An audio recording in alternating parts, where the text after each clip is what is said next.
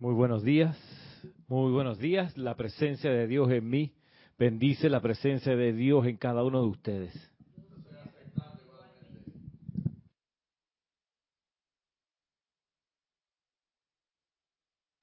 Este espacio está siendo transmitido en vivo por Serapis Bay Radio Serapis Bay Televisión. Y a todos que están en sintonía, les pido que en este momento se pongan cómodos. Vamos a hacer una meditación para luego una invocación. Por favor, la espalda recta. La medida que la espalda esté eh, erecta, más fácilmente el santo secrítico se manifiesta. Así que vamos a hacer esa disciplina de la espalda erguida. Y así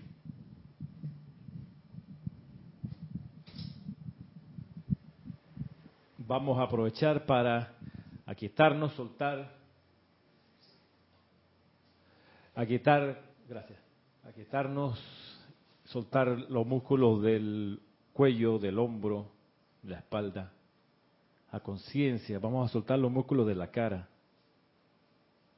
Y a medida que vamos relajando el cuerpo físico, asimismo, como una hoja cae de un árbol suavemente, nuestra atención suavemente cae a la llama triple en el corazón y se posa allí.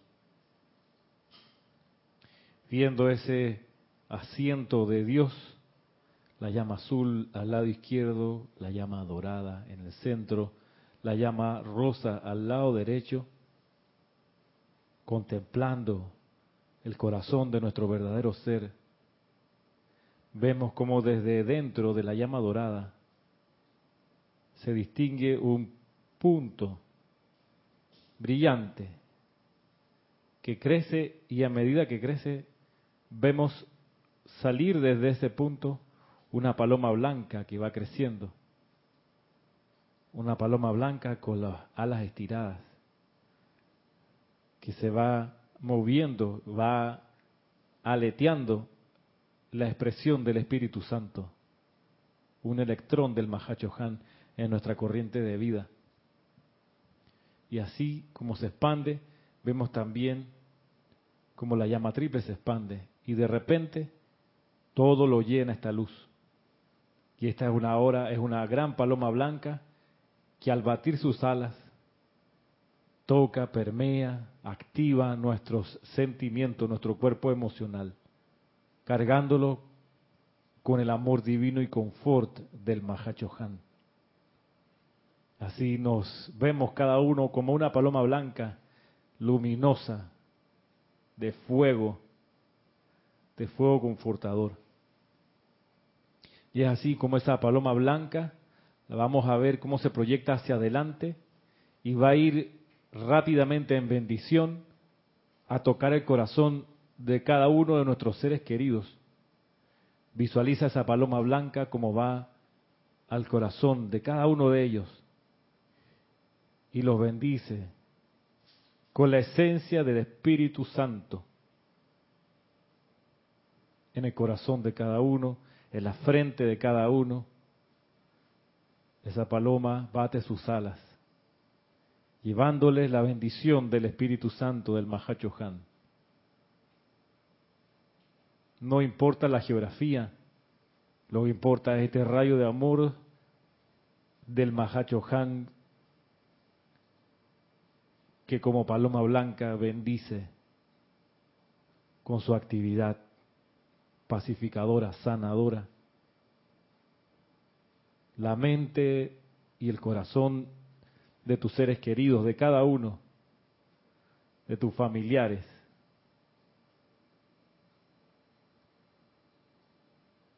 de tus parientes cercanos y lejanos.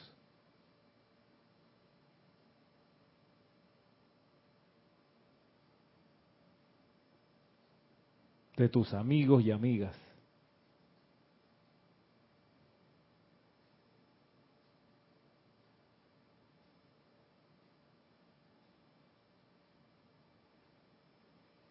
Esa paloma blanca en su gran amor bendice a cada uno.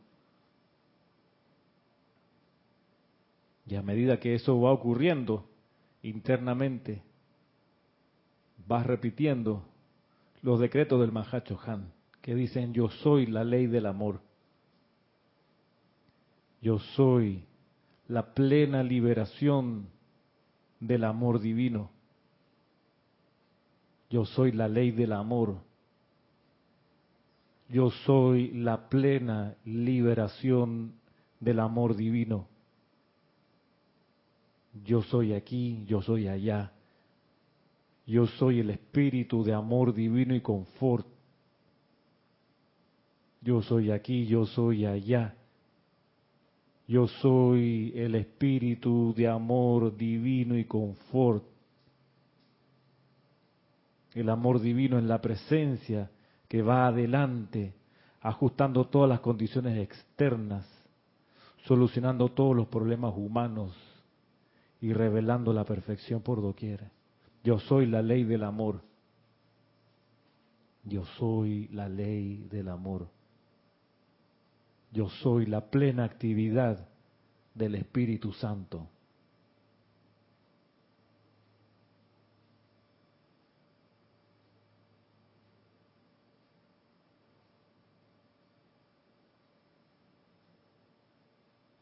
Amada presencia de Dios, yo soy en nosotros, santos, Cristos internos nuestros.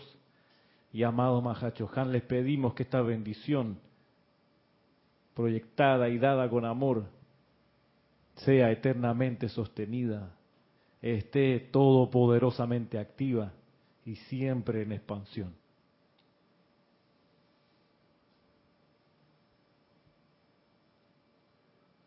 Gracias por responder este llamado. Y gracias a cada uno de ustedes por participar en esta actividad.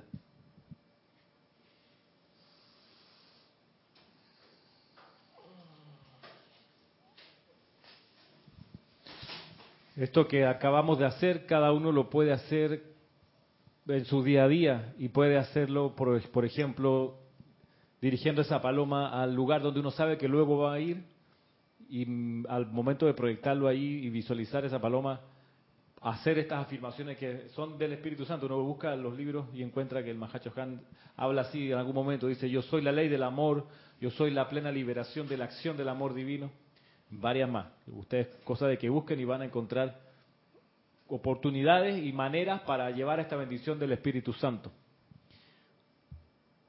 La semana pasada habíamos comenzado a revisar el código de conducta para un discípulo del Espíritu Santo y lo hicimos bajo la premisa de acá de este libro, de esta compilación, el Santo Confortador, que nos dice el maestro, el mismo Mahacho nos dice, en cuanto a mostrarle el sendero a otros, no hay mejor manera que mediante el ejemplo.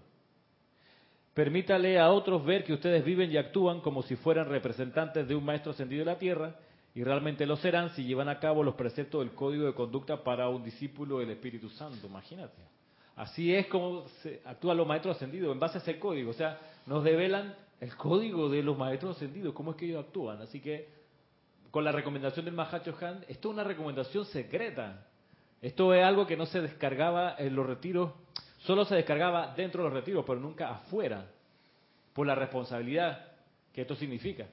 Pero como la doctrina secreta. Es como la doctrina secreta. Es como que te dijesen las respuestas del examen final de la licenciatura. Que nadie lo sabe, ¿no? Solamente lo maneja el decano de la facultad. Y tiempo antes te dice, estas son las respuestas. ¡Pah! Y te las pasa.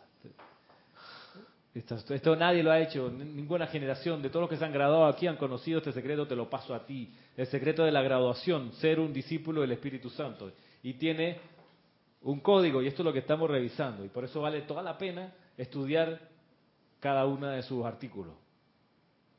La semana pasada revisamos los tres primeros. El primero es siempre muy interesante porque dice tal cual lo señala el primer mandamiento.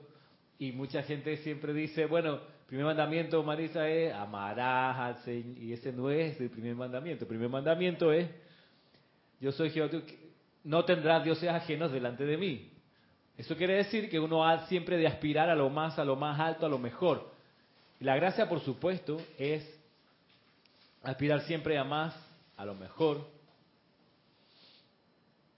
de la expresión más completa de Dios en uno no en el compañero, no en el prójimo.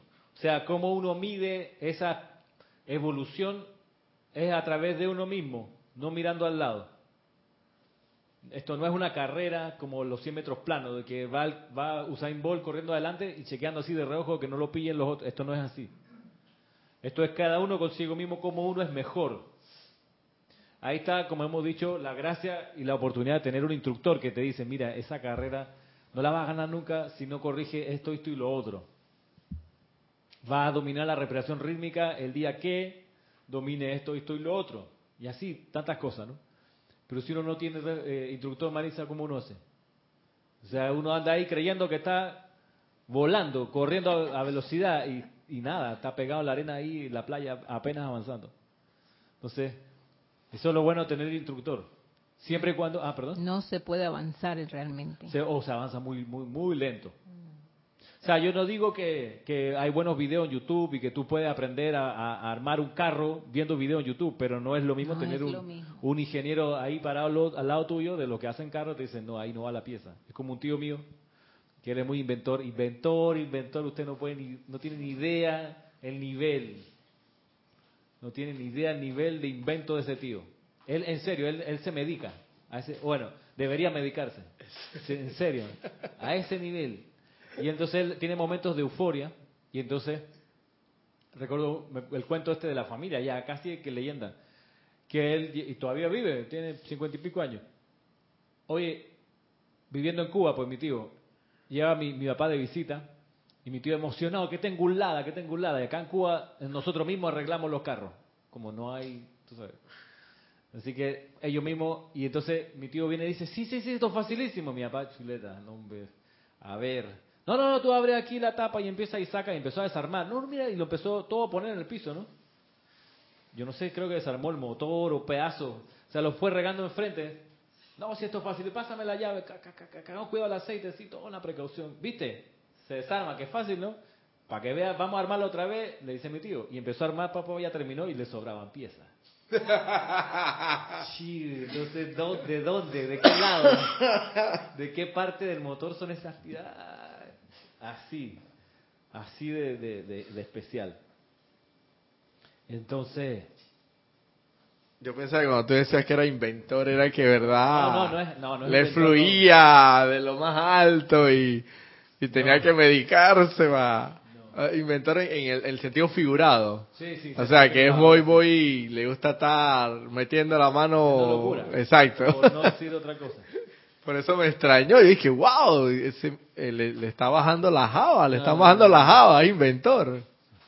No, y entonces, y eso, claro, se hubiese corregido si lo hubiese tenido al lado un ingeniero de la LADA que le dice, esa pieza va antes que las otras, no te pongas a inventar, pero no lo tenía, así que dejaba pues cosas sin terminar por su ignorancia. Entonces de ahí lo bueno tener de instructor que te ayuda viéndote cara a cara con tus pasos, con tu día a día, viéndote diciendo, mira, mejora esto, esto y lo otro. A veces hasta la manera de caminar es una indicación o una sugerencia de dónde pudiera mejorar la persona. Tú dices, pero ¿qué tiene que ver la manera de caminar? No, sí tiene mucho. Pero eso, pero de eso en, eh, eh, hablan los maestros ascendidos. Creo que el mismo Santo Confortador. Camina gentilmente por el universo. Vamos a ver esa parte. Pero si nadie te ve caminando, ¿Cómo te va a corregir? Tú crees que caminas gentilmente, pero ¿y si no nadie te ve? No tienes instructor que chequee. El instructor es muy como el papá. O sea, uno está pendiente, ¿no? Uno no está encima, pero sí está pendiente. Yo estoy pendiente de Alejandra. Cada tanto entro al cuarto, miro cuán ordenado está. Si está bien ordenado o pasable, digo, no voy a insistir. Pero si está patas para arriba, lleno de basura, ahí sí me meto, y corrige esto. Y así, pero uno, claro, con el tiempo incluso va cada vez más alejándose para que la persona tenga libertad de manifestar realmente su conciencia. Si uno está todo el rato metiéndose, corrigiendo y diciendo, la persona no, nunca desarrolla. Entonces te vuelve en contra. ¿Qué? Y se disgusta porque, porque la tiene conmigo. Claro, se pierde y se disgusta. Y eso para, para ver un ejemplo de disgusto, les recomiendo la serie Merlí de Netflix, en la segunda temporada, donde los dos papás se meten en la vida del hijo del hijo adolescente que tiene una novia y los papás necios. Tráeme a tu novia, queremos conocerla. Ay, cuando llega, qué linda es. ¿Y por qué no viene el domingo a almorzar con nosotros? Y entonces insistiendo, insistiendo, metiéndose, ay, qué linda es, se ven bien juntos, wow, sería una súper buena persona para ti en el futuro. Y los tenían 16, 17 años, pero ya los papás ahí opinando, insistiendo, qué linda te ves hoy, niña, no sé qué, qué linda. Y entonces el pelado cae más fastidiado con los papás y el papá un día le dice al hijo, oye, ¿Por qué no le regalas un anillo? Mira que cuando yo estaba de nuevo con tu mamá le regalé un anillo, se le fascinó y así, no sé qué. Y el pelado, ¿cómo le va a regalar un anillo, papá? ¿Cómo se te ocurre? No, no, no, no, créeme, hazme caso, yo te aseguro que se la, la vas a encantar. O sea, el pelado, el muchacho, por no llevarle ya más la contraria, bueno, está bien. Claro, le regala un anillo y la novia queda espantada. No sí, yo no estoy, no estoy para casarme contigo, somos novios, ¿qué pasa? Entonces el pelado trágame tierra. Esto es por el necio de mi papá que todo el tiempo está encima tratando de dirigirme.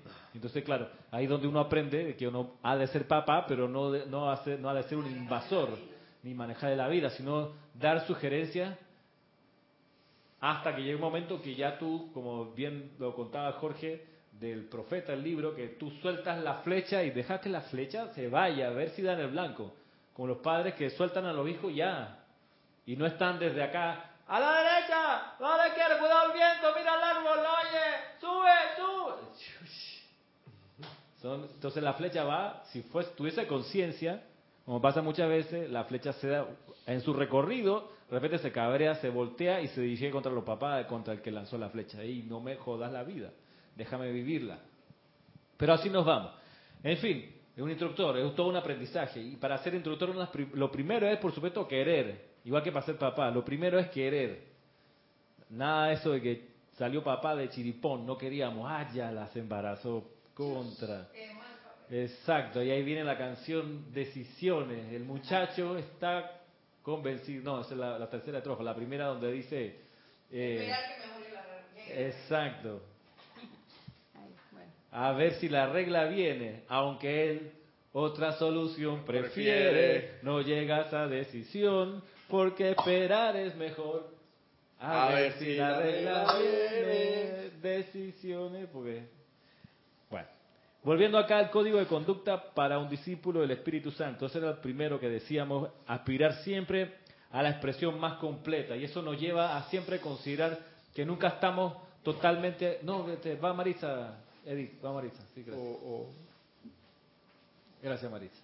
No, que ya Marisa se estaba poniendo de pie. Decíamos entonces que el espíritu de este primer artículo es saberse, Roberto, mejorable. Saberse mejorable. Si ya uno se cree completo y perfecto, está listo para la foto, no va a ser discípulo, no va a ser un representante de los maestros, necesita tener la conciencia de que puede siempre hacerlo un poco mejor. Un poco mejor, siempre. Eso a uno lo resguarda de la actitud de que, ay, nunca te gusta nada de lo que hago. No, no es eso. Sino que siempre puedes hacerlo mejor. Yo he visto que en el diario vivir uno, uno se percata que hay actividades que uno sabe que uno tiene la deficiencia y que obviamente ahí es obvio que, que uno puede aspirar a mejor. Pero hay otras actividades que uno realiza que uno piensa en su, no piensa que uno ya la está haciendo a la excelencia, pero mentira, todavía siempre hay algo más que dar. Siempre, siempre hay algo, algo más que dar hasta que no estemos ascendidos. Mm, siempre hay algo más que dar. Bien lo, lo, lo decía eh, lo dicen los libros de la teosofía desde siempre, dice, incluso cuando se habla de seres perfeccionados como los maestros ascendidos, eso de perfeccionado es relativo, porque ellos también están en proceso de crecimiento y expansión, de aumentar servicios. O sea, eso de que ya lograste la perfección en algo, llegaste hasta un punto y la gracia es que tú puedes seguir avanzando. Ese era, ese era el, espíritu del primer artículo. Dime. Sí, Marina Fuerte. Marina Fiore. Igualmente, Marina. Bendiciones. conozco a un hermano que incluso estuvo en una semana de premio. Me dijo que él no necesita de un grupo o instructor, porque él escudriña todos los libros de los maestros. Sentí tristeza, pero respeto su opinión y no volví a invitarlo a que nos reuniera. Ah, ok. Sí, eh, finalmente son opciones de las personas y una persona puede decir, subo el Everest solito, ¿cuál es el problema? Si yo puedo. Ya me leí todos los manuales de montañismo, este, me acomodé a la altura, o sea, voy por mi cuenta. Tú puedes hacerlo, claro, te va a tomar bastante tiempo. No es lo mismo ir en, en, cabalgata o ir en, grupo, que te va a apoyar el día que se te flatee algo, que se te vaya el aire, ahí tiene, se te acabó el oxígeno, el tanque, alguien. Si vas en caravana, vas en equipo, vas en grupo, te fortalece la misma comunidad. Y esa es la gracia. Y por eso, entre otras razones, gracias Marina, eh, entre otras razones, por eso tenemos aquí la opción de que haya clases y que haya grupo. Porque andar solo por ahí con las inquietudes espirituales que uno tiene eh, puede ser desolador si uno no tiene con quién compartir estas cosas, con quién conversarlas. Pero al de repente encontrar que hay gente que está en sintonía de algún modo con lo que uno está buscando, eso a uno le da el confort de la protección y uno dice, qué bueno que no soy el único loco. Qué bueno que hay otros tan locos como yo. Y eso ayuda, te da en serio la tranquilidad de que puedes en algún lugar encontrar refugio. Por eso existe grupo, porque nosotros podríamos tomar la, opción que, han tomado otra gente que deciden pues no tener grupo y dar conferencias eh, itinerantes por aquí y por allá. Eh, eh, son opciones, son opciones. Nosotros acá, desde, desde la fundación, hace 28 años,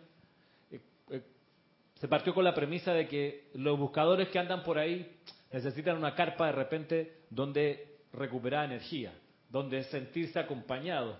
Si bien uno está solo, igual que encarna solo y desencarna solo, en el momento de búsqueda, en este páramo, tener un oasis donde acudir, de repente uno se da cuenta que es invaluable.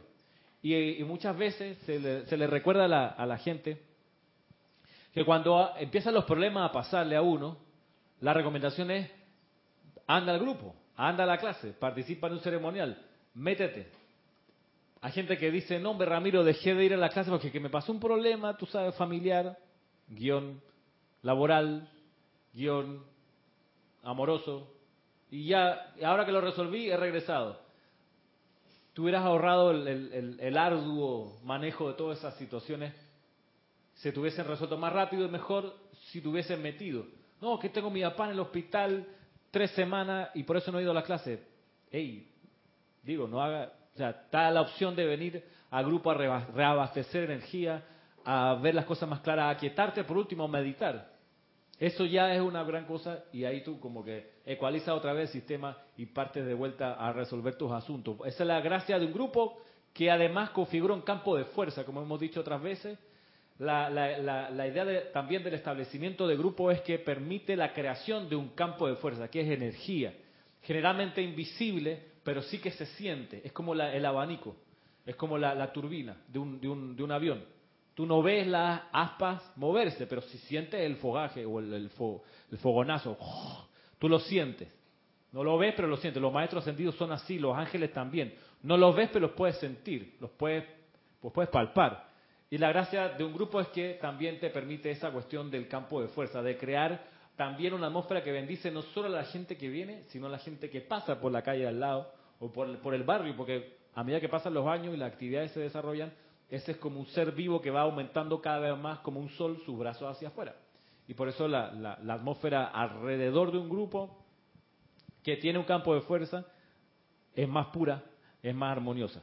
Pero revolviendo acá, al código de conducta para un discípulo del Espíritu Santo, revisando brevemente, miremos el número 2 que decía aprender la lección de la inofensividad.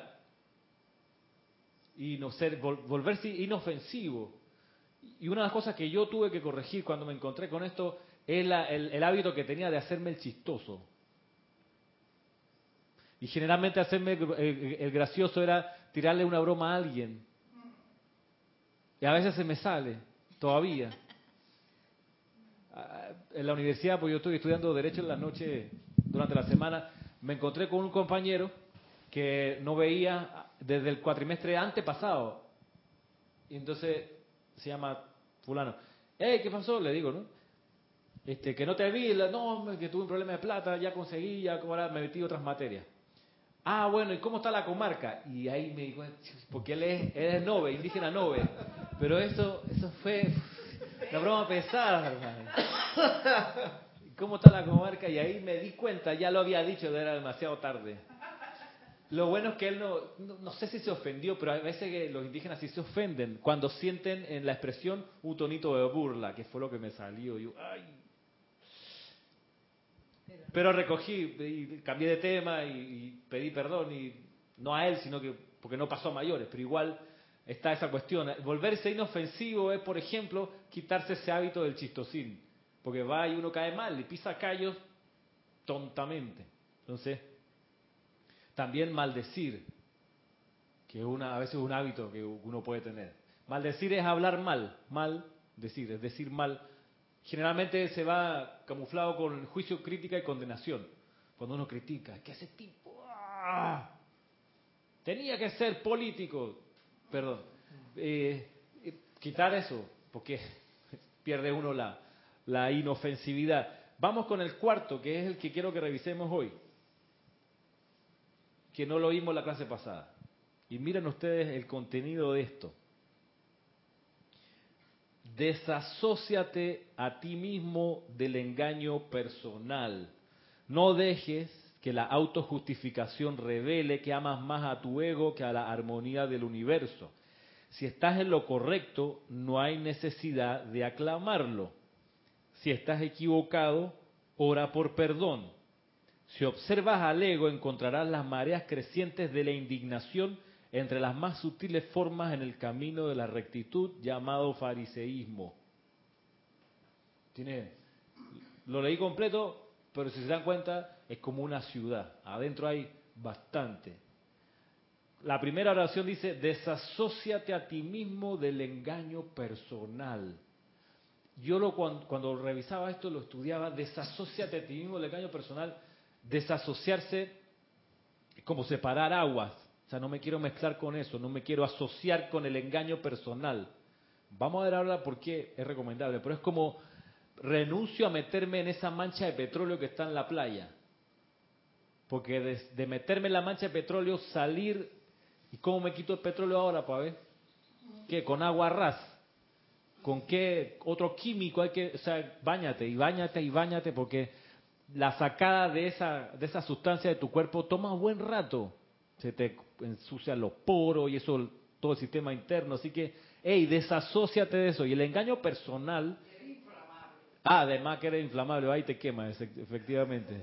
Te prendes ahí por una tontería y se llamaba, ahora es estadística. Entonces, desasóciate a ti mismo del engaño personal. Y el engaño personal es básicamente creérsela. Creerse que uno es la mamá de Tarzán, Chita, los elefantes, los leones, toda la selva, y uno como que ya lo logró todo. desasociaste de ese engaño, no, tengas nada que ver con ese engaño, con ese autoengaño. Desasociate, yo no quiero sociedad con eso. A veces la gente se cree muy guapa. Desasociate de ese engaño, compadre. No, muy guapo, no, soy aquí, tú sabes, Latin Lover. Eh, paso por la oficina, eh, todas ellas las tengo encantadas. En cualquier momento le, eh, ¿sabes? Macho alfa, este, desasociate de ese engaño. Sí, gracias. Desasociate de eso, desasociate del engaño personal de creer que has hecho mucha cuestión, porque no has hecho nada. Desasociate. Porque, y a esto es lo que voy, el engaño personal, ¿cuál es el problema del engaño? ¿Qué es lo opuesto del engaño? La verdad. Cuando la verdad se deja ver, cae el engaño por tierra y viene, oh desilusión, y te das cuenta que no era tan chévere como pensaba. Y eso es lo que, por ejemplo, aquí experimentamos con las clases que transmitimos, porque estas clases transmitimos en video, que se transmiten ahorita en streaming, se van guardando y uno las puede revisar. Y viene después el momento de confrontarse o enfrentar tu clase y la ves y dices, y yo hago eso mientras estoy dando la... ¡Qué vergüenza! No me había dado cuenta. Desasociate del engaño personal. El engaño de creer que la votaste. ¡Wow! Fue descollante. O sea, esta clase, la cabalgata de las Valquirias y yo, un detalle. Vasallé a todo el mundo. Espectáculo mi clase. Escúchala. No puede ser. Yo digo 45 veces ok, no me doy cuenta. Tengo esa muletilla. Entonces, cuando la verdad se deja ver, oh desilusión, oh sufrimiento. Entonces, evítate ese sufrimiento porque eso es pérdida. Eso es, bótalo, eso es pérdida. Antes de eso, desasóciate del engaño y convive con la verdad desde el principio. Dime. Eh, es como también aceptar que cuando te elogian, te lo creas todo. Pienses que, ah, sí, verá que ya ahora sí estoy bien, estoy bien parada. Y sin embargo, todavía apenas estás empezando a hacer. Y uno da. Por sentado de que todo está bien, que todo lo que estás haciendo está correcto. ¡Ay, qué bueno! Desasociarse, desasociarse de ese engaño de que uno está completo, de que uno ya lo logró todo, hey, con paciencia y humildad. La gracia es que el engaño te trae luego de sufrir, te trae luego sufrimiento cuando ocurre el desengaño. Entonces el, sufrimiento te quita las ganas de vivir. Entonces ya uno se vuelve, además de un ser triste, un ser tóxico. Porque la persona que está deprimida deprime al resto. Es como la persona que habla con palabras sucias. Se los demás se le van pegando. Se le van pegando los malos hábitos. Dice si uno se pone firme, uno, uno contagia al otro y uno le, traspasa buen vocabulario. Pero si uno está dormido, se le pegan, se le pegan. Y te lo va metiendo y es parte de tu léxico y que va reduciéndose porque las palabrotas bien usadas son, son, muy, son una super herramienta, pero cuando uno usa las palabras pues, incorrectas para referirse al universo, lo va, lo va contriñendo. En fin, desasóciate del engaño personal Nunca dejes que la autojustificación revele que amas más a tu ego que a la armonía del universo. Wow, yo, chuleta, no recordaba esto así. La cuestión es, cuando uno empieza a autojustificarse, dañas la armonía del universo, ¿ok? metes una nota disonante a la armonía del cosmos, la autojustificación. La autojustificación es empezar a dar excusas. No, profesor, no entregué la tarea porque viene la excusa. No este, lo que sea. Cuando tú pones una excusa de algo, es la autojustificación. Lo que hay que hacer, como dice aquí, poquito más adelante, si estás en lo correcto, no hay necesidad de aclamarlo. Si estás equivocado, ora por perdón. ¿Las excusas de qué palabra viene? ¿Excusa de qué palabra? ¿De la palabra? ¿Excusa de cuál palabra? ¿En serio? ¿De qué palabra viene excusa? Excuse me. De excusado. ¿Y qué se echa en el excusado? Pura. O sea, las excusas son puras. Basura. Entonces no venga con excusa. Ya, no dejes excusa. Eso uno lo hace como hábito. Y sabe lo, lo agradable que es como jefe que tu empleado no te dé excusa. Porque lo, lo, ¿sabe lo agotador que es escuchar excusas? Es agotador. Yo tenía hasta hace poco esta, esta cuadrilla a mi cargo. Él, él, es muy, muy, muy, buen trabajador, el jefe de esa cuadrilla. Y él tiene la situación de que su casa, él tiene tres casas. Mm. Pues ha tenido como tres novias en la vida, tiene varios hijos por ahí. Entonces, una de sus casas es La Chorrera, la segunda casa es en Penonomé y la tercera en Santiago. Él es así, buen muchacho y no tiene ni 35 años de edad. Y él tiene por ahí ya varias herederos. Entonces, yo lo citaba, nos encontramos a las 9 de la mañana en Coronado, por ejemplo, para hacer un trabajo allá, a las 9. Y él me llegaba a las nueve y media y se pasaba cinco minutos dándome excusas. No, que mira, que venía, pero me pasó, que la llanta, que el carro iba saliendo, el obrero lo fue a buscar, no estaba. 5, 10 minutos de pérdida de tiempo, hermano. No me dé excusa. Llegaste tarde, hasta ahí llegó la historia, no hay problema. Vamos a hacer lo que tenemos que hacer, es la instalación y lo demás. O sea, las excusas dañan la armonía del universo. Si vas a un lugar y vas a entregar una cuestión y no la llevaste, ya, punto. Si alguien responsable de ti o del trabajo te pide, necesito saber la razón de por qué, ahí sí uno sucintamente describe, me pasó esto, esto y lo otro. Y ya, dime. Adriana Sarina, desde Alemania dice, dicho de otra manera, Ramiro, no te engañes a ti mismo yendo por el camino del ego. Uno se engaña, pues. La, desasóciate del engaño personal. ¿Qué, qué Marisa? Sí, eh, lo que también veo aquí es que eh, cuando excusas mucho, pides o das muchas excusas es porque realmente también no quieres hacer las cosas bien. Simplemente no quieres y son hábitos. Entonces la cuestión va a ser corrige ese hábito, ya, no me des excusa, ya, hasta ahí, corrige el hábito. No, que yo tuve una operación y por eso que no puedo. Ya, ya sé que no va a poder subir las sillas de aquí al segundo piso, supongamos, es un ejemplo. No puede. Ya, suficiente, hasta ahí está bien. No deje que la autojustificación de que amas más a tu ego que a la armonía del universo. Si estás en lo correcto, no hay necesidad de aclamarlo. Y eso es una de las cosas que más le gusta a la personalidad. Sobre todo, por ejemplo, a los artistas, a los nuevos ricos, a los que logran un ascenso. Cuando estás en lo correcto, no hay necesidad de aclamarlo. Y a veces incluso, yo he escuchado, tengo una amiga que es cantante de ópera, y conversando con ella, ella me decía que lo que más le gusta son los aplausos. Y entonces, y resulta que la cantidad de aplausos es la moneda de cambio de muchos artistas que dicen, bueno, yo tengo acumulado 25 ovaciones, tú sabes. ¿Tú cuántas ovaciones has acumulado? No, dos o tres. ¿No te pidieron otra, otra? No, ah, no estás en nada, a mí sí. ¿What? Estamos compitiendo a quién lo aplaude más. ¿Cuántos domingos de ramos has pasado tú que el otro no ha pasado? O sea... ¿Y te aplaudieron de pie o sentado? Ah, no, a mí de pie, hermano de pie. Y me sacaron con la policía por atrás, por los camarines, porque... ¿Y? ¿What? ¿De qué estás hablando? Eso se llama cultivo del ego. Y hay mucha del ego, no del ego. Y, eso, y en serio hay gente que, que vive de esa vaina, de ese alimento, del aplauso, de felicitaciones, de la palmana en el hombro.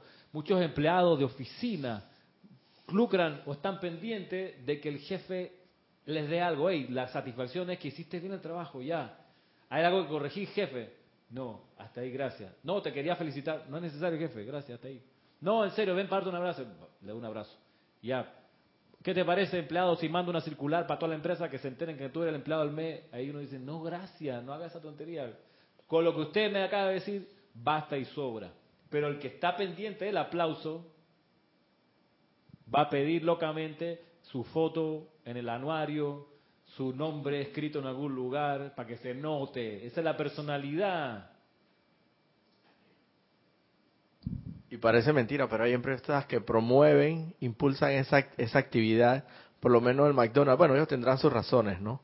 De el, el empleado del mes en fotografía, casi casi todo el mundo el que concurre ahí a, a, a, hacer un pedido tiene que, porque lo ponen en un ángulo especial para que todo el mundo que vaya a hacer un pedido la vea. Pero, Y bueno, es como una política interna de la empresa, ¿no? Pero incluso hay religiones que tienen eso, que no, que por ejemplo no tienen santos, no cultivan pues la eh, conciencia de los santos como la Iglesia Católica, pero sí tienen que laboratorio donado por la familia Aibar Salina.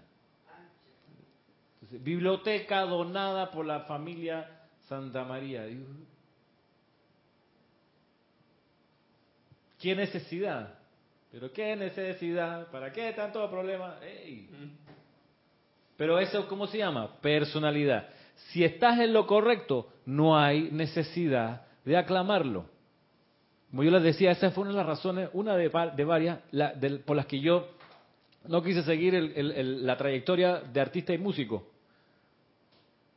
Porque el, tema del aplauso, de la celebración, de que tú eres el hombre, lo máximo, aquí la selfie, digo, eso sí que no, eso no va conmigo. No, no, no, no, no. No, no, no, porque, porque no.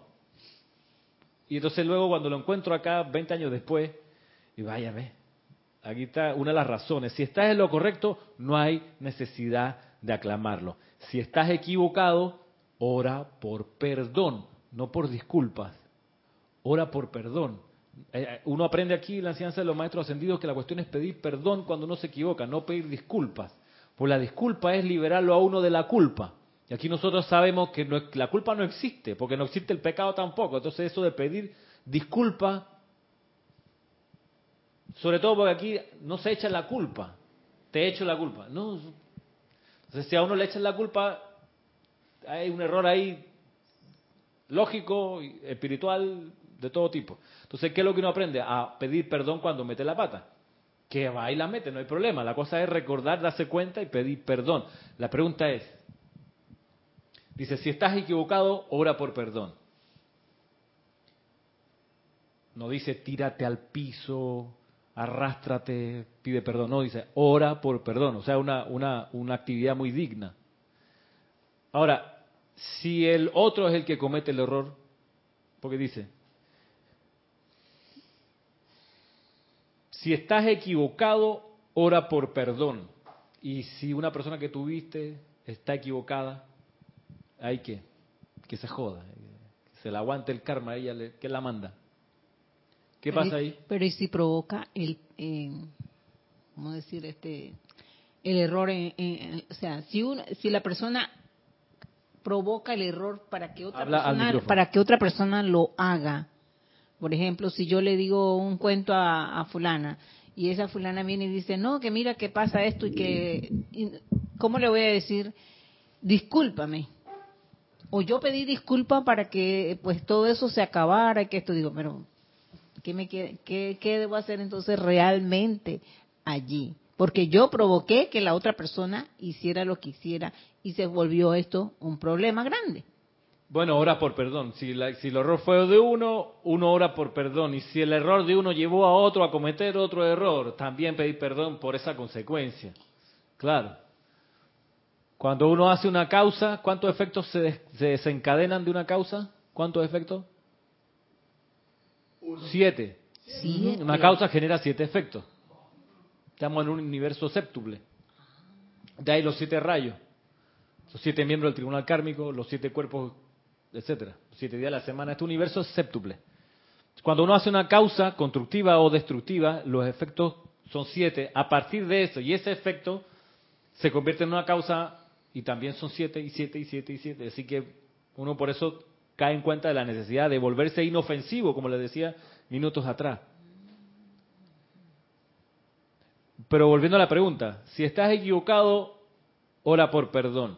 Y si el otro es el equivocado, ¿qué uno hace? Si no es tu discípulo, ¿no cabe ahí esa, esa premisa? Si no es tu discípulo, si no es tu hijo y si no es tu empleado, no lo corriges o... Claro, le hace la corrección si le toca. Si él se equivocó, hace la corrección. ¿Qué dice tú, Edith? Igual yo pediría perdón porque es parte de mí. Exacto. Porque el otro, separado de uno, no existe. Uno es el otro también. Y si el otro, uno ve que comete un error, es uno mismo cometiendo un error allá. Entonces también uno ora por perdón. ¿Y cómo se ora por perdón? Amada presencia de Dios en mí, invoco la ley del perdón por ese error. Para que el perdón descienda y transmute los efectos de, que van a, continuar produciéndose y las causas que, se, que, dieron a luz esos efectos. Ora por perdón. Y el perdón es una gracia, decíamos. y la gracia del perdón es que deja las cosas hasta ahí. Ya no vamos a pelear, te perdono. Y la cosa ahí se acaba. Se disuelve, se vuelve luz. La animadversión desaparece.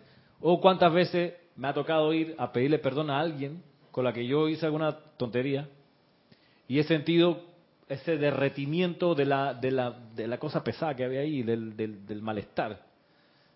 A veces la persona no te lo dicen, pero se nota en la mirada, que te la esquivan, se nota de la cara, tú dices, ella se sintió mal por algo que yo hice.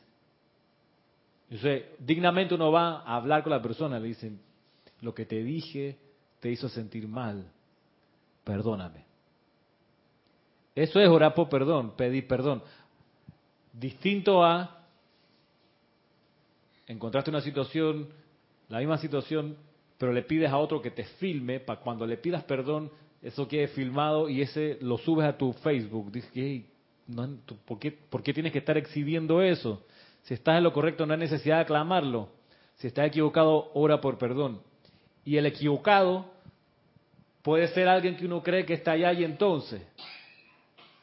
Pues resulta que uno aquí aprende la ley del uno.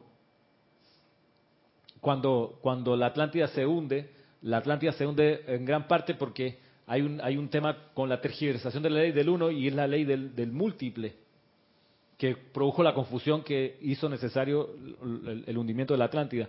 Pero cuando vuelve uno a aprender la ley del uno, uno empieza a darse cuenta que no existe la separación, no existe la separatividad.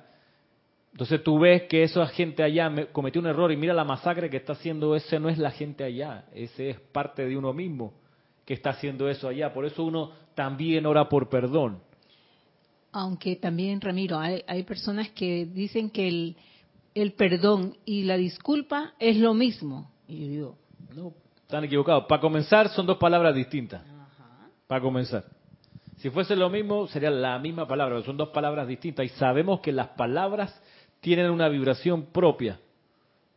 La rosa está en las letras de la palabra rosa y todo el Nilo está en la palabra Nilo.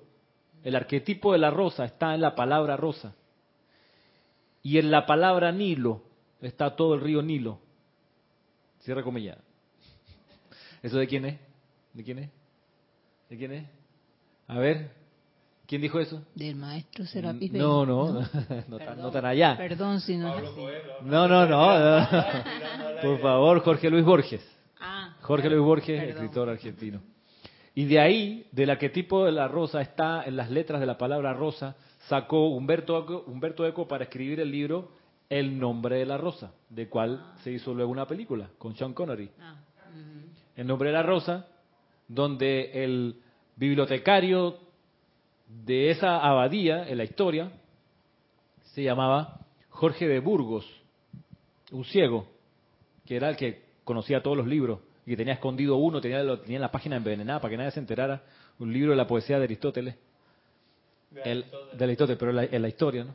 Entonces Humberto Eco italiano, que escribió esa novela, El nombre de la rosa, es todo un monumental homenaje a Jorge Luis Borges, que era un tipo genial, un escritor genial, genial. O sea, él nació, ya venía así, o sea, es como el imperio, es como el imperio egipcio. Cuando el imperio egipcio nace por la unificación del norte y el sur, ya era grande. O sea, el imperio egipcio ya, cuando nace, ya era grande.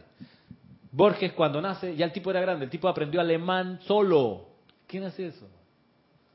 Por su cuenta, aprendió alemán. El tipo era argentino, pero su familia vivió en Suiza. Eh, y, aprendió italiano de camino en bus de un lugar a otro. Aprendió italiano viendo los letreros, no sé qué. Entonces, ahí está la cuestión, que él, cuando regresa a Argentina, como premio, porque ya era conocido por todo el mundo, le dan el puesto de ser el director de la Biblioteca de Buenos Aires. Y en ese momento se le desarrolla una enfermedad y empieza a quedar ciego, ciego, ciego, ciego. Y había una cosa genética porque el papá de él también había quedado ciego. Entonces él tiene un poema espectacular que dice nadie, algo así como nadie rebaje a, ofensa este, este, no me, no me lo sé literalmente, pero este este capricho del destino que me dio las sombras y la luz, la biblioteca y la ceguera. O sea, o sea el tipo que tiene un inmenso cerebro y una inmensa capacidad intelectual para ser el mejor y más descollante bibliotecólogo del continente queda ciego cuando lo nombran. Entonces, agarra toda esa historia, Humberto Eco lo convierte en la célebre El nombre de la rosa. En fin, ¿tú vas a decir algo? No, vamos ya. Era Adriana Sarina sobre el comentario que había hecho anteriormente y dice así, Ramiro, en el ámbito académico, esa actitud que tú explicas es casi un deber. Cuantas más publicaciones, cuantas más publicaciones tienes, mejor eres como profesional teóricamente. Ah, sí. Y a veces uno lee, a mí me ha pasado, leo algunas cosas que escribe gente que luce su escritura y digo, ¿what? O sea, pusiste esto, esto en tu currículum como tu gran artículo, lo pienso. Entonces ahí yo tengo que recordar ora por perdón. ora por perdón, porque las personas a veces no, por llenar un requisito de no, que como bien dice Adriana, para entrar a ser catedrático en la universidad tiene que escribir y tener publicaciones, a veces esas publicaciones no son tan buenas porque están hechas por la motivación incorrecta. Pero no nos metamos allá, volvamos acá. Dice, si estás en lo correcto, no hay necesidad de aclamarlo. Si estás equivocado, ora por perdón. Si observas al ego, encontrarás las mareas crecientes de la indignación entre las más sutiles sombras en el camino de la rectitud llamado fariseísmo. Eso de la indignación es sentirse ofendido. Y hay una diferencia entre ofender y sentirse ofendido. Uno puede ofender inconscientemente. Como les digo, decir algo que alguien pudiera habérselo tomado bien, pero se lo toma mal y uno lo ofendió sin querer. Pero uno sí se ofende, se indigna conscientemente. Ese sí, eso sí, sí uno lo hace conscientemente, el sentirse ofendido, el indignarse. ¿Y por qué uno se siente ofendido e indignado? Por lo mismo que estamos hablando, por la personalidad. Porque uno se cree la gran cosa y uno se siente ofendido. Tú no deberías tratarme así por todo lo que yo he hecho por ti, mal agradecido. Está ofendido. Ese es tu ego. Entonces viene la pregunta, o sea que tú me hiciste todo lo anterior, toda esa generosidad, toda esa ayuda cuando me ayudaste con la mudanza, comprar el súper, la plata que me prestaste, o sea, todo eso lo hiciste para hoy cobrármelo al revés y sacármelo en cara. no, no, yo no hice eso. No, exacto, estás mal interpretando. ¿Cómo se llama eso, por cierto?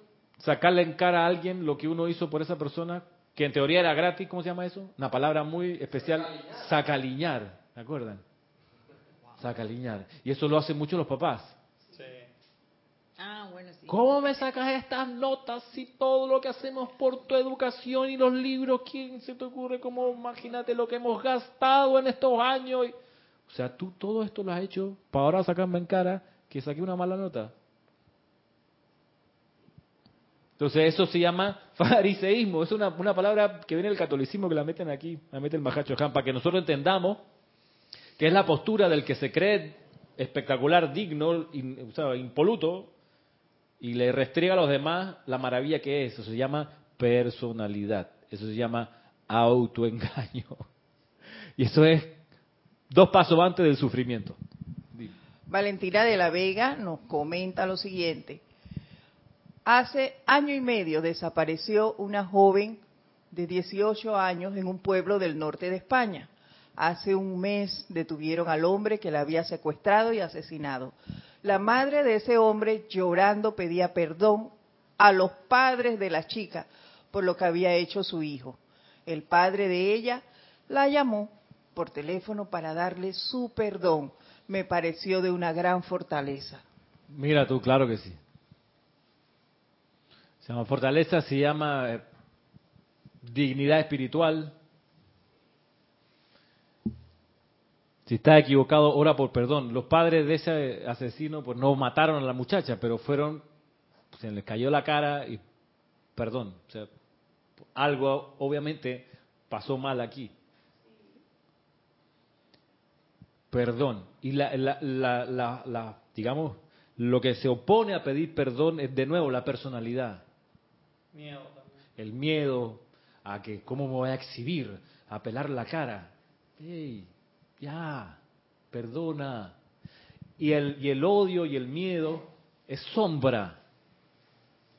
El odio y el miedo es una manifestación de la sombra, de la oscuridad. Y cuando uno no pide perdón, es la sombra ganando, es la oscuridad ganando. Cuando uno se entristece, en la oscuridad ganando también. Bien lo decía Benedetti, defender la alegría como una bandera, defenderla del agobio, defenderla porque esa es la victoria de la luz, la felicidad. El perdón también se hace un poquito difícil cuando, cuando la persona te quiere mantener en ese ciclo de, de la culpa. Hay gente que le gusta que tú te sientas culpable porque a ellos les da poder. Entonces tú, oye, perdón. No, perdón, nada. Tú, ahora tú crees que tú hiciste esto y tú ahora me vas a pedir perdón. Y te quieren mantener en ese ciclo de, de, la, de la mala onda. Porque bien, bien lo, lo puedes percibir ya. Tomás, el perdón libera. Y lo que mucha gente quiere es que no se libere la persona. mantenerla ahí. Ah, ese es otro punto, entonces. Claro, y porque el perdón libera. En fin. No, tranquilo. Te perdono. No hay problema. Si observas al ego, encontrarás las mareas crecientes de la indignación entre las más sutiles sombras en el camino de la rectitud llamado fariseísmo. Vamos al número 5, aquí viene, camina gentilmente por el universo sabiendo que el cuerpo es un templo en el cual mora el Espíritu Santo que ha traído paz e iluminación a la vida en todas partes. Camina gentilmente por el universo. Camina gentilmente. No dice camina rapazmente, a ver qué te llevas. Y dice, no, pero como algunos funcionarios públicos que o nombrados que caminan rapazmente por las oficinas, viendo que barren para adentro, aprovechando, tú sabes, nombramiento, que estos son cinco años de juega, métele, que nadie se da cuenta, ¡ey, aprovecha! ellos no caminan gentilmente, caminan rapazmente, pero pensemos también en lo que uno puede, pues uno dice, pero eso es muy lejano de mí, yo no ando en ese plan, no me interesa, pero tú quizás no caminas en ese plan rapazmente, tratando de llevarte los recursos de los demás, sino ver qué muchacha o muchacho, Marisa, que, quién cae por aquí, ¿no? Tú sabes. Y entonces la mirada, la coquetería, el guiño, así. El... ¿La de Marisa era por despertar o por lo de.? No sé, no sé. Porque se iba a conquistar a alguien por ahí. Ella. Ora por perdón, hermano. Ora por perdón.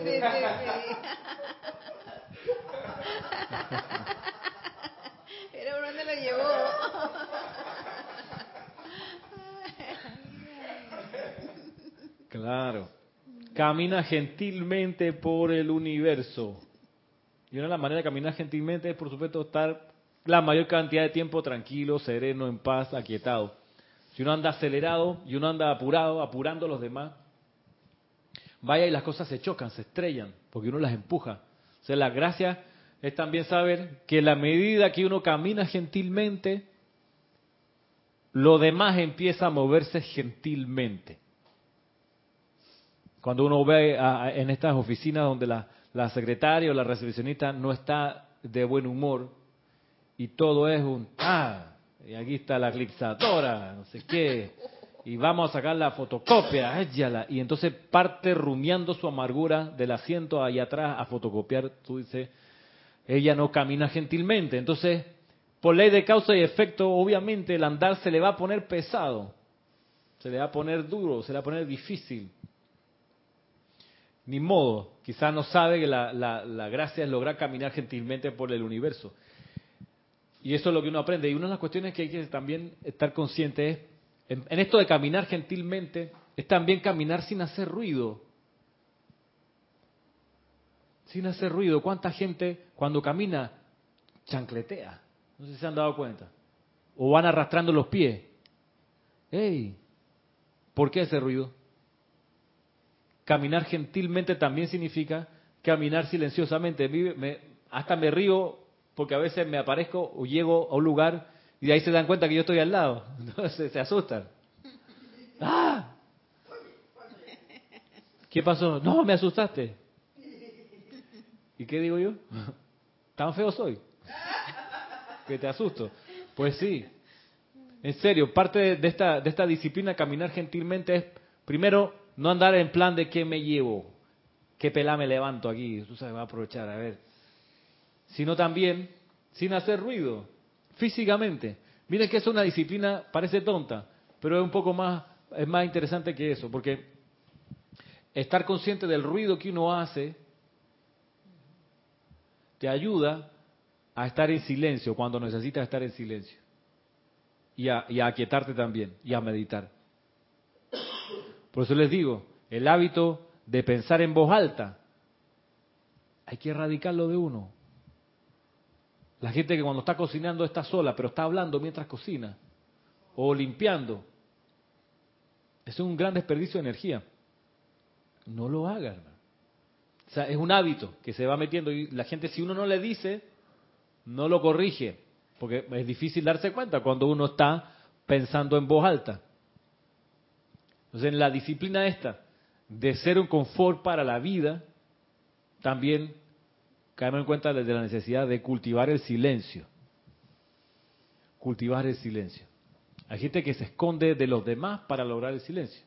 No es necesario. Con que uno, en tanto uno lo haga, eso se va regando y eso lo va sintiendo la vida alrededor y es la, la vida empieza a guardar silencio.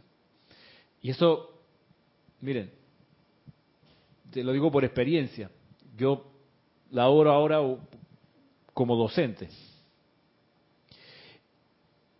Y desde siempre, yo comencé a dar clases en los colegios ya viniendo acá, ya yo era instructor acá de Serapi y tenía algunos rudimentos de la enseñanza.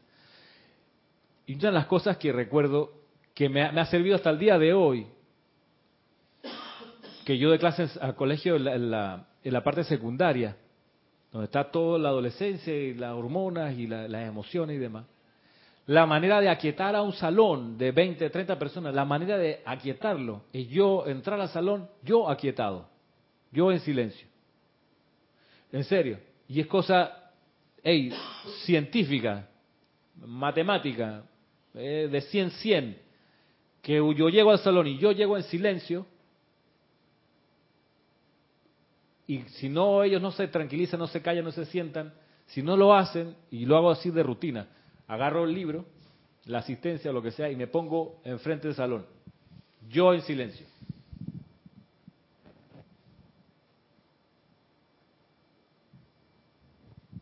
Y es cosa de, no sé, de un minuto, que todos empiezan a sentarse, a ordenarse, a callarse. Sí, empiezan a, pegarse y cuando uno de ellos, siempre hay uno, que se da vuelta, se da cuenta y hace, y hace para atrás. Era el último, y era el, último en callar. siempre hay uno que es el que se da cuenta primero y, y hace callar a los demás. le hace así. A ese lo regaño. No hagas eso. No hagas eso. Con que tú estés tranquilo y listo. Y es cosa de dominó. para atrás todo el mundo ya se tranquiliza, se calma. Al lado de colegas que veo que entran al salón, el salón está patas para arriba, los niños corriendo por los pasillos y se ponen en plan de agarrarlos a gritos. ¡Cállense! ¡Siéntense! ¡Ya paren! Los voy a anotar. Cállense. Por favor. Orden.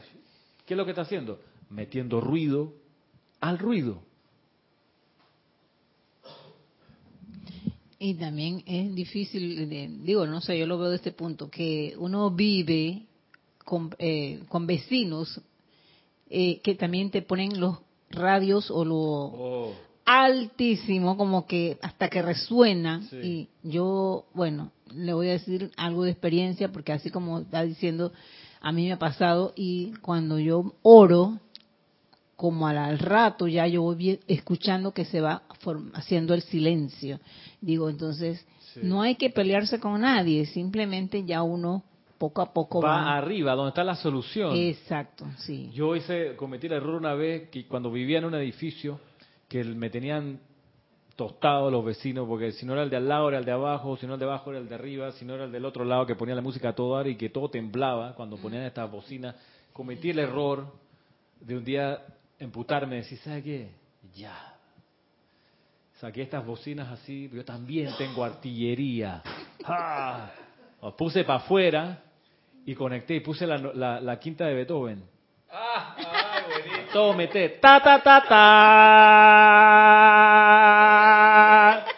Ta, ta, ta, ta. Oye, qué insoportable, hermano. Me gané el odio de todo el edificio, por supuesto, hermano. Hasta la gente que ya después de rato va tolerando el reggaetón, dice, bueno, por último, porque si no era reggaetón, era bachata. O sea, bachata, de esa bachata burda, así que la guitarrita todo el tiempo ahí atrás. Yo, chucha madre.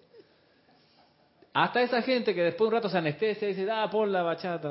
Hasta eso se volvieron en contra de nosotros. Digo, qué error, Dios mío, perdóname. Qué terrible. O sea, devolver fuego con fuego. No, no, no, no, no, tú no necesitas eso. Que es el problema de los Jedi. Que se ponían en plan de, batalla contra los Sith. No hagas esa vaina. Tú no eras, no eras maestro de la luz. No, porque ¿qué, qué, qué les pasa a los Sith? Por eso se acabó la orden Jedi. Esa experiencia suya siempre la he recordado. Por esa razón yo también trato de sobrellevar estas situaciones eh, cerca de, mi casa. Tanto dije, bueno, esta estrategia no está bien, no está funcionando, y empecé a recordar, hey, tienes que invocar arriba, ayuda, sácame de aquí, amada presencia, libérame de esto, ponme en un lugar donde pueda estar en paz, donde los vecinos no sean destructivos. Además, saca de mí las causas que me trajeron acá, porque obviamente yo hice algo a la vida para venir a, a este hueco donde me puse a vivir. O sea, transmuta de mí las causas, núcleo, efecto, registro y memoria que me llevaron a este escenario con estos vecinos. Obviamente ellos son reflejo de lo que yo tengo adentro, así que empecé a purificar, a pedir esa transmutación y al poco tiempo me cambié a un lugar al polo opuesto. Al polo opuesto. Nos dice Leticia López desde la Dallas, Texas. Hay que cultivar el silencio que va acompañado de paz y no caer en el engaño de fomentar un silencio que produce tensión. sí. Un silencio que produce tensión, exacto. Es peligroso también. Porque uno, uno no engaña a nadie. Cuando uno está molesto y está callado, se nota que está molesto, por más que no hable. O sea, eso lo sienten, lo sienten los animales, los niños, todos se dan cuenta. Va que por los ojos, la mirada, tú sabes, no, yo no, no vengo a levantar a nadie aquí. Y, el brillito ahí se está buscando, está pescando, tirando para qué cae. No estoy mirando a nadie, Marisa, en particular.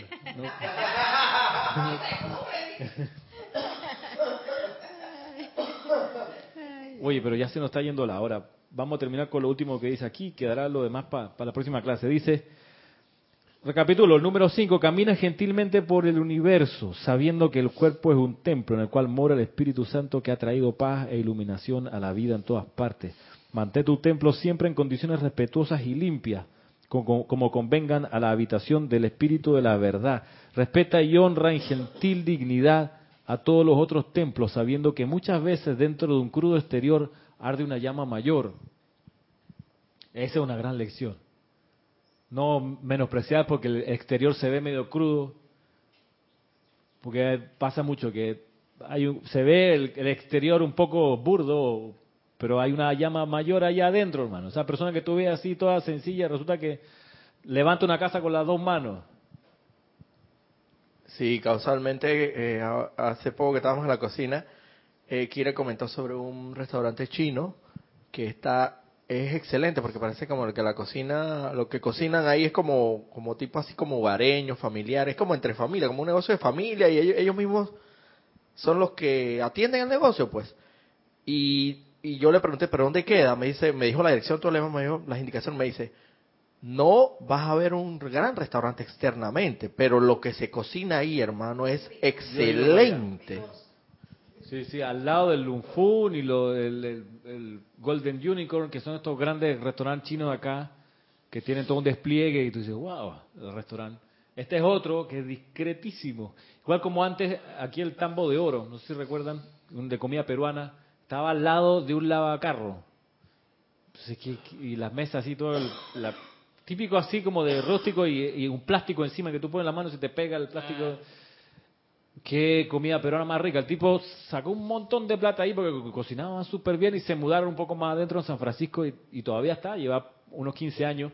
Creo que se llama igual o creo que le cambió en vez del tambo de oro, el tambor de oro. Cocina delicioso y por fuera. Pero así hay gente, hay personas que uno pues las juzga por como parecen, pero muchas veces ocurre que hay una gran llama allí y hay unas grandes capacidades en esas personas yo he visto ese fenómeno cuando las personas ven a otro que ofician ceremoniales. La gente que está del lado de acá dice, ah, pero si eso es oficial ceremonial, yo también, eso cualquiera.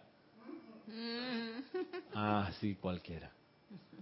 igual que tú te das cuenta que la primera vez que te paras ahí detrás del altar, magna y todopoderosa presencia de Dios, yo soy chuchado. Ya la vida, porque te viene el candelazo de arriba por el cordón de plata, no es relajo.